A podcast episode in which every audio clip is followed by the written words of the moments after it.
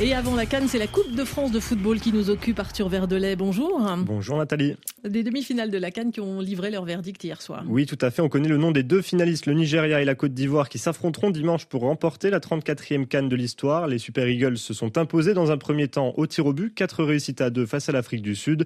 Ils ont été rejoints par leurs autres Ivoiriens, tombeurs 1 à 0 de la RDC grâce à Sébastien Allaire. Du football encore en Europe cette fois. Donc l'Olympique lyonnais s'est qualifié pour les quarts de finale de la Coupe de France. Tout à fait. Les Gaunes éliminent le LOSC après un match abouti. Score final 2 buts à 1 grâce à des réalisations du Nigérian Gift Orban et Ryan Cherki.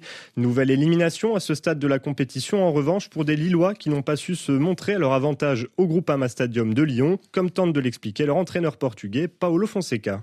A gagné l'équipe qui a fait moins euh, Mais après, nous avons dominé, nous avons créé 4-5 occasions le premier temps. Et après, on a commencé à le deuxième euh, temps avec cette erreur. Euh, et après, plus, plus difficile. Ils ont défendu euh, très très beau. Et on n'a pas beaucoup d'occasions. Mais comme j'ai dit, a gagné l'équipe qui, qui a marqué. Pas de surprise dans les autres affiches des huitièmes de finale. Le PSG a dominé Brest 3 buts à 1. Idem pour Strasbourg face au Havre. Enfin, Nice rejoint aussi les quarts de finale grâce à son succès 4 buts à 1 à Montpellier. Sur les pelouses anglaises, c'était également un soir de coupe. Arthur, respiration, bienvenue pour le club londonien de Chelsea. Mal en point en championnat, Chelsea brille en coupe et a frappé un grand coup sur la pelouse d'une des sensations de la saison en Angleterre. Les Blues se qualifient pour les huitièmes de finale de la FA Cup après avoir logiquement dominé Aston Villa 3 buts à 1 à l'extérieur en match rejoué.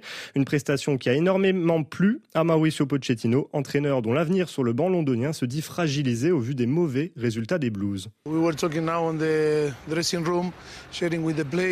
a parlé avec mes joueurs dans le vestiaire après la rencontre. On pense que c'est la meilleure performance de l'équipe depuis le début de saison. Et cela arrive au meilleur moment. Je suis content du comportement de mes joueurs, de leur football. C'est ce qui m'a le plus plu. Je suis heureux aujourd'hui. On parlait beaucoup ces derniers mois de comment on pouvait améliorer le niveau de l'équipe. Tout est lié à l'énergie déployée sur le terrain et l'attitude.